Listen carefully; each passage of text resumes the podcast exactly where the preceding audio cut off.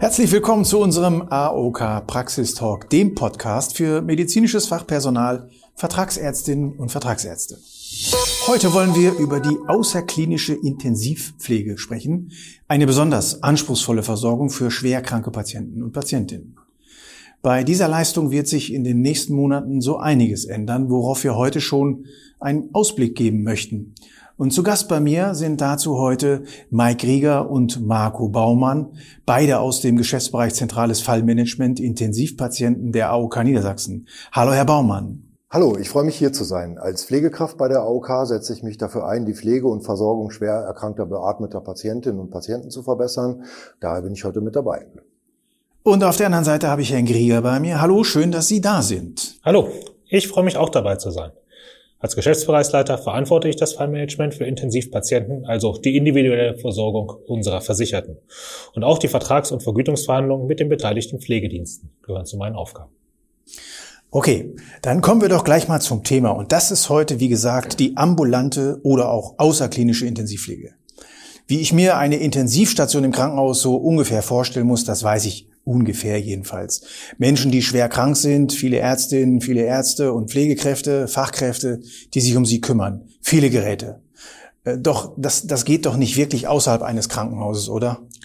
Tatsächlich haben viele Menschen, die außerklinische Intensivpflege erhalten, abgekürzt übrigens AKI, zuvor in einem Krankenhaus äh, Behandlung bekommen. Irgendwann kam dann aber der Zeitpunkt, zu dem im Krankenhaus die Therapiemöglichkeiten ausgeschöpft waren und keine weitere Besserung des Gesundheitszustandes mehr zu erwarten war. Aber der Patient und die Patientin waren nicht wirklich stabil, sondern es bestand weiterhin eine hohe Wahrscheinlichkeit, dass es täglich zu unerwarteten und lebensbedrohlichen Situationen kommen kann, bei der sofort ein Arzt, eine Ärztin oder eine ausgebildete Pflegekraft eingreifen muss. Und für genau diese Patientinnen und Patienten hat sich in den letzten Jahren die außerklinische Intensivpflege entwickelt. Genau. Wer außerklinische Intensivpflege erhält, wird also ähnlich überwacht und begleitet wie auf der Intensivstation im Krankenhaus. 24 Stunden am Tag, sieben Tage die Woche, 365 Tage im Jahr muss bei diesen Patientinnen und Patienten eine Pflegekraft anwesend sein, um bei Lebensgefahr unmittelbar einzugreifen, aber eben auch, um darüber hinaus Grundpflege der zu Behandelnden zu übernehmen, die Familie zu unterstützen und den Alltag der Patientin oder des Patienten zu begleiten. Ja, und wie genau muss ich mir das jetzt vorstellen? Also rein praktisch. Wo findet denn diese außerklinische Intensivpflege statt? Doch sicher nicht in der Wohnung der Patientinnen und Patienten, oder? Doch, genau da. Tatsächlich äh, etwa in der Hälfte der Fälle genau dort. Wenn Platz für ein Pflegebett ist, die Patientin oder der Patient vielleicht das Badezimmer nutzen oder umbauen kann, lässt sich das mit einigem Aufwand oft organisieren. Letztendlich kann man dafür aber nicht pauschal sagen, so oder so läuft das Ganze, sondern es müssen für jeden Einzelfall die Räumlichkeiten und Bedingungen individuell beurteilt werden. Die andere Hälfte der Patientinnen und Patienten lebt oftmals in sogenannten Intensivpflege-WGs. Die Patientinnen und Patienten mieten sich dabei eigene Räume in einer WG, so ähnlich wie Studenten, die auf ihre speziellen Bedürfnisse und Anforderungen zugeschnitten sind. Das betrifft sowohl die Ausstattung der Räume, vor allem aber in den WGs stehen rund um die Uhr Pflegekräfte für die Betreuung zur Verfügung. Solche WGs haben damals oftmals nur zwischen drei und 15 Plätzen und sind damit viel kleiner als eine klassische Pflegeeinrichtung. Und Herr Baumann, die Zimmer sind dann so eingerichtet, so muss ich mir vorstellen, wie kleine Intensivstationen oder wie ist das? Naja, ganz so technisch ist es nicht. Es gibt natürlich mehrere medizinisch-technische Geräte und Hilfsmittel, die nur von entsprechend geschultem Fachpersonal bedient werden können. Vor allem haben viele Patientinnen und Patienten ein Beatmungsgerät, weil sie nicht selbstständig atmen können und invasiv, also mittels einer Trachealkanüle im Hals, beatmet werden. Das aber mittels fest eingestellter Einstellungen, anders als auf Intensivstationen, wo das variiert. Aber grundsätzlich ist es nicht falsch, von kleinen Intensivstationen zu sprechen sprechen. Aber das ist der große Unterschied. Im Krankenhaus ist jederzeit ein Arzt anwesend, der in Notfällen mitreagieren kann oder anderes Fachpersonal. In außerklinischer Intensivpflege sind die Pflegekräfte im Notfall alleine auf sich gestellt. Sie müssen also genau wissen, was sie in solchen Situationen richtig tun und reagieren und handeln. Also es ist erstmal sehr beeindruckend, wenn Sie das so erzählen. Das scheint ja eine echte Hausnummer zu sein. Ähm, wie viele Personen in Niedersachsen sind denn intensiv pflegebedürftig? Leider gibt es dazu keine valide Statistik. Insofern kann man die Zahlen tatsächlich nur abschätzen. Die AOK Niedersachsen betreut ca. 700 Versicherte in der außerklinischen Intensivpflege, von denen ca. 500 beatmet werden. Für ganz Niedersachsen kann somit von ca. 1500 Patientinnen und Patienten ausgegangen werden. Das klingt erstmal wenig, verglichen mit den gut acht Millionen Menschen, die hier in Niedersachsen leben.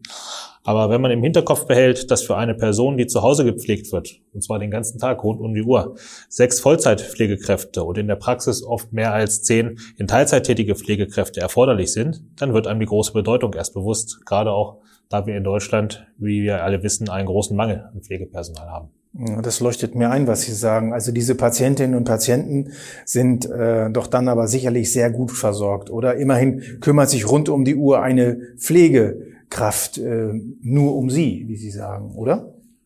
Um das zu beantworten, sind zwei Faktoren wichtig. Erstens, sind die Patienten wirklich so krank, dass sie Intensivpflege benötigen? Und wenn ja, erfolgt wirklich eine gute Versorgung. Das heißt, wissen die Pflegekräfte, was sie tun müssen? Vielleicht fange ich mal mit der ersten Frage an. Sind die Patientinnen und Patienten wirklich so krank, dass sie Intensivpflege brauchen? Und hier muss ich leider mit einem Ja, aber antworten. Ja, weil die Voraussetzung für die Intensivpflege, Sie erinnern sich, das war das ständige Risiko von unvorhersehbaren lebensbedrohlichen Situationen bei diesen Patienten tatsächlich vorliegt. Und aber weil genau das häufig nicht sein müsste, wenn die Personen richtig versorgt würden. Und hier gibt es noch größere Probleme in der Versorgung, die insbesondere die beatmeten und tracheotomierten Patientinnen und Patienten betreffen. Und um das zu verstehen, muss man sich ein wenig genauer mit den Versorgungswegen auseinandersetzen. Stellen wir uns vor, eine Patientin oder ein Patient muss während eines Krankenhausaufenthalts nach einer OP, nach, nach einer Corona-Infektion, vielleicht auch ein Herzinfarkt beatmet werden. Normalerweise versucht man, so schnell wie möglich die Beatmung wieder zu beenden und die Person so bald wie möglich wieder selbst atmen zu lassen, nennt sich Spontanatmung. Denn je länger so eine maschinelle Beatmung andauert, desto schwieriger wird die Entwöhnung, da der Körper sich schnell an die externe Beatmung gewöhnt. Das ist wie bei, bei einer Babymilchflasche sozusagen. Ähm, wird eine Person sieben Tage nach dem ersten Spontanatmungsversuch immer noch beatmet oder wurden drei Spontanatmungsversuche erfolglos beendet, spricht man von prolongierten Weaning, also einer verlängerten Beatmungsentwöhnung. Dies sollte im besten Fall in spezialisierten, zertifizierten Zentren erfolgen, die sich auf diese Form der Beatmungsentwöhnung konzentrieren. Diese Zentren sind oft an große Krankenhäuser angebunden. Das wäre der leitlinienkonforme Ablauf. Hat in der Pandemie aber ganz besonders überhaupt nicht funktioniert so. Und oftmals passiert auch genau das eben nicht. Und äh, die Person wird nicht in einem solchen Zentrum vorgestellt, sondern direkt in eine außerklinische Intensivpflege entlassen. Und da sind die äh, Voraussetzungen halt ganz andere. Und äh, sobald im Krankenhaus keine therapeutischen Maßnahmen mehr möglich sind, sind sie halt dann oft aus dem Krankenhaus raus. Und die Situation hat sich in den letzten zwei Jahren durch Covid deutlich verschärft. Oder um es in Zahlen auszudrücken, 60 bis 70 Prozent der Versicherten, die auf einer Akutintensivstation nicht von der Beatmung entwöhnt werden können, können in speziellen Weaning-Zentren doch noch entwöhnt werden.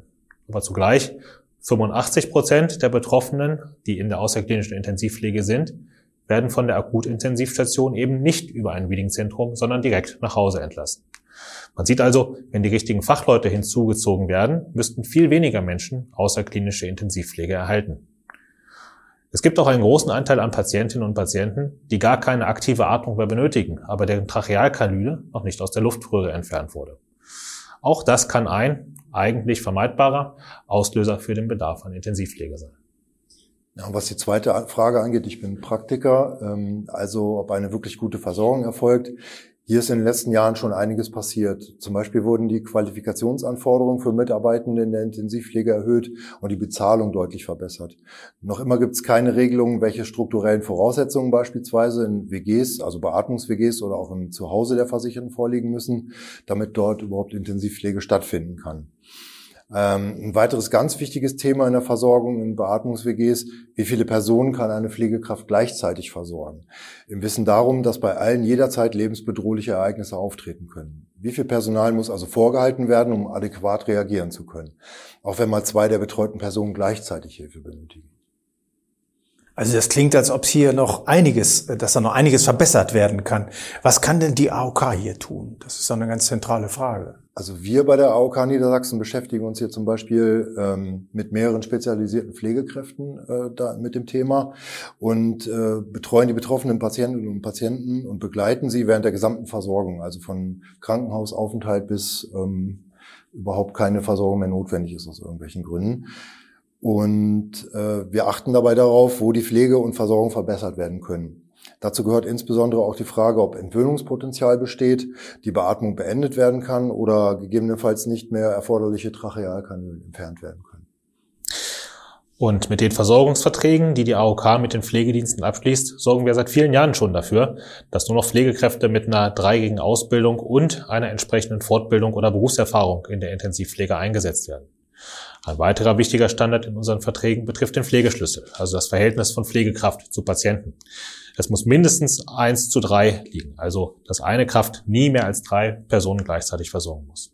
Aber das, wenn ich Sie richtig verstehe, meine Herren, das hilft ja nur den Versicherten der AOK. Muss hier nicht auch der Gesetzgeber darüber hinaus grundsätzlich tätig werden?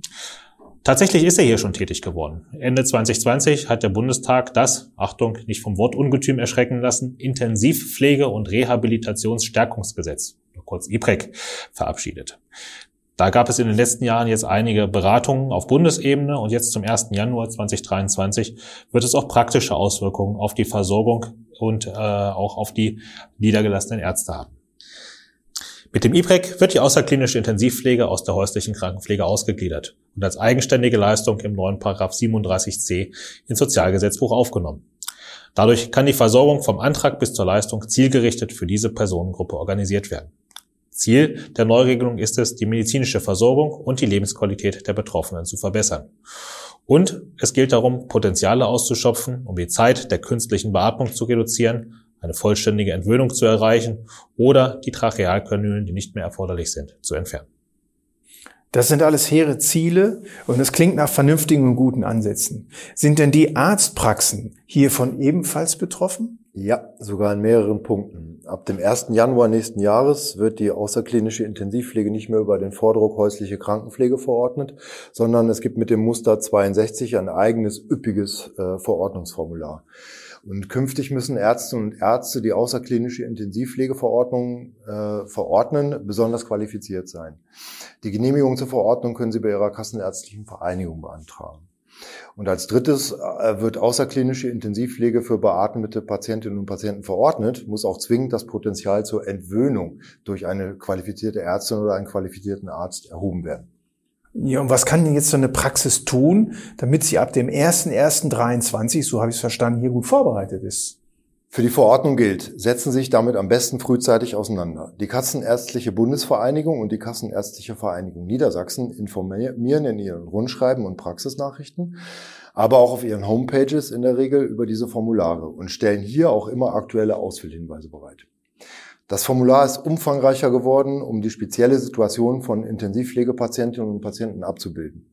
So setzt sich die Verordnung künftig aus drei Teilen zusammen. Teil A ist die Erhebung des Beatmungs-Entwöhnungspotenzials. Teil B ist die eigentliche Verordnung. Hier wird nun sehr viel genauer die gesundheitliche Situation der Person dargestellt. Das ist erforderlich, um das richtige Versorgungssetting und einen geeigneten Pflegedienst auswählen zu können. Zudem wird so auch deutlich, welche weiteren ärztlichen und therapeutischen Leistungserbringer eingebunden werden sollten.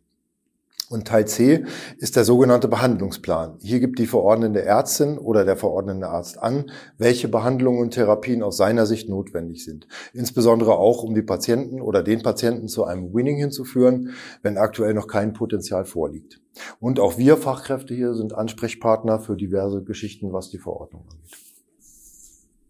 Ganz wichtig ist auch, ab dem 01.01.2023 dürfen nur noch besonders qualifizierte Ärztinnen und Ärzte die außerklinische Intensivpflege verordnen. Konkret sind das Fachärztinnen und Fachärzte mit der Zusatzbezeichnung Intensivmedizin sowie die ärztlichen Fachgruppen für Innere Medizin und Pneumologie, Anästhesiologie, Neurologie und bei betroffenen Kindern Kinder- und Jugendärzte. Hausärzte und Hausärzte sind auch zur Versorgung berechtigt, wenn sie über Kompetenzen im Umgang mit beatmeten und trachealkanülierten Personen verfügen. Das können sie gegenüber der Kassenärztlichen Vereinigung entsprechend nachweisen. Die Kassenärztliche Vereinigung Niedersachsen prüft und genehmigt, wer die ärztlichen Qualifikationen erfüllt, um außerklinische Intensivpflege verordnen oder ein Winning-Potenzial erheben zu dürfen. Ganz wichtig, die Genehmigung hierzu muss bei der KV beantragt werden. Darum unsere Empfehlung. Nehmen Sie frühzeitig mit Ihrer KV-Bezirksstelle Kontakt auf, erkundigen Sie sich nach dem Antragsformular und dem Vorgehen und beantragen Sie Ihre Genehmigung rechtzeitig vor dem Jahreswechsel, sodass diese am 1. Januar 2023 auch vorliegt. Zur besseren Transparenz wird das Deutsche Gesundheitsportal übrigens online eine Übersicht der Ärztinnen und Ärzte veröffentlichen, die außerklinische Intensivpflege nach 37c verordnen dürfen. So können sowohl Patientinnen und Patienten, aber auch Krankenhäuser und Pflegedienste schnell eine geeignete Praxis suchen und auch finden. Aber auch eine Praxis, die außerklinische Intensivpflege verordnen darf, aber das Potenzial zur Beatmungsentwöhnung noch, noch erheben lassen möchte, findet hier geeignete Ansprechpersonen. Das ist alles sehr komplex, dieses Thema. Diese, besonderen, diese besondere Versorgung, die ist mit sehr, sehr viel Aufwand verbunden. Oder täuscht das? Nein, das ist schon richtig. Es gibt wirklich sehr, sehr viel zu beachten. Aber am Ende denke ich, dass damit ein Beitrag geleistet werden kann, die außerklinische Intensivpflege deutlich zu verbessern und stärker am Bedarf der Patientinnen und Patienten auszurichten.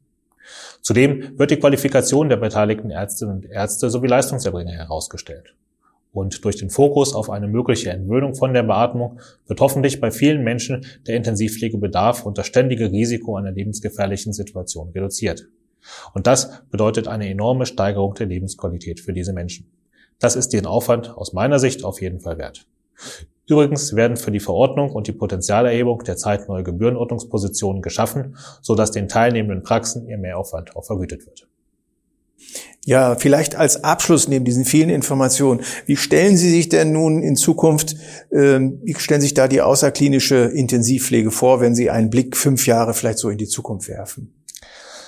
Ich sehe manche Herausforderungen jetzt bei der Umstellung auf die neuen Strukturen, aber insgesamt blicke ich positiv in die Zukunft. Zunächst mal ist es ja ein gutes Zeichen, dass es sowas wie die außerklinische Intensivpflege gibt. Vor zehn Jahren wären viele der betroffenen Patienten noch im Krankenhaus verstorben. Aber wichtig ist eben jetzt auch, die weiteren Schritte zu gehen, die mit der Neuregelung ab dem 1. Januar greifen.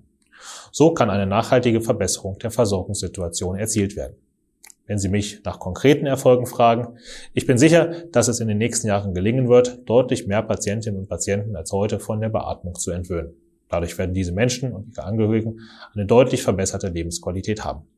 Und für diejenigen, die weiterhin Intensivpflege benötigen, verbessert sich vielleicht auch der Gesundheitszustand so, dass nicht mehr den ganzen Tag auf die Beatmung angewiesen sind oder die Beatmung von invasiv auf nicht mehr invasiv mit einer Maske umgestellt werden kann. Es wird oftmals eine bessere technische und wohnliche Ausstattung von WGs und auch Privathaushalten geben, da sich Schritt, für Schritt Mindeststandards durchsetzen werden. Die Qualifikation des Pflegepersonals wird sich hoffentlich auch verbessern. Und durch Erfolge beim Winning können wir das knappe Pflegepersonal zielgerichtet bei den weiteren Betroffenen einsetzen, die langfristig Intensivpflege brauchen. Und die Vernetzung von Ärzten und Ärzten, Pflegediensten, Therapeuten, Therapeuten und Krankenkassen wird enger, damit alle im Sinne der Betroffenen an einem Strang ziehen. Ich sehe positiv in die Zukunft. Ja, vielen Dank, meine Herren, für Ihre Informationen und die vielen Tipps zu diesem wirklich wichtigen Thema. Also ich habe gelernt, in der außerklinischen Intensivpflege, da wird sich manches ändern. Aber mit dem Ziel, den Schwerkranken, so habe ich es verstanden, die diese Leistung brauchen, eben eine bessere Lebensqualität zu ermöglichen. Liebe Zuhörerinnen, liebe Zuhörer, Praxen, die die verantwortungsvolle Aufgabe übernehmen, Betroffene zu betreuen, denen empfehlen wir, sich möglichst frühzeitig mit den neuen Regelungen vertraut zu machen. Nützliche Links dazu finden Sie wie immer in unseren Show Notes. Ein herzliches Dankeschön nochmal für das heutige Gespräch an die Herren Baumann und Grieger von der AOK Niedersachsen. Vielen Dank. Liebe Zuhörerinnen und Zuhörer, die AOK Niedersachsen ist gerne für Sie da. Wenn Sie für sich oder Ihre Praxis, Ihre Verordnungsroutine etwas näher betrachten oder vielleicht sogar analysieren möchten, Wünschen Sie weitere Informationen oder unsere Unterstützung? Haben Sie Fragen, Anregungen und oder Feedback? Ja, dann schicken Sie uns doch bitte eine E-Mail an praxis-talk.nds.aok.de. Wir wollen unseren Podcast stetig für Sie weiterentwickeln und deshalb möchten wir gerne mit Ihnen über den Praxistalk sprechen. Denn Sie als Hörerinnen und Hörer können am besten beurteilen, was Ihnen gefällt oder was wir vielleicht noch besser machen können. Wenn Sie Lust haben, uns in einem kurzen Interview Ihr Feedback zu geben, um mitzumachen, dann schicken Sie uns doch auch nochmal bitte eine E-Mail mit Ihren Kontaktdaten an praxis-talk.nds.auk.de. Wir melden uns dann garantiert bei Ihnen. Selbstverständlich behandeln wir Ihre Antworten vertraulich und anonym. Und nun wünschen wir Ihnen alles Gute und einen erfolgreichen Praxisalltag und freuen uns, wenn Sie auch demnächst wieder reinhören. Tschüss und bleiben Sie gesund.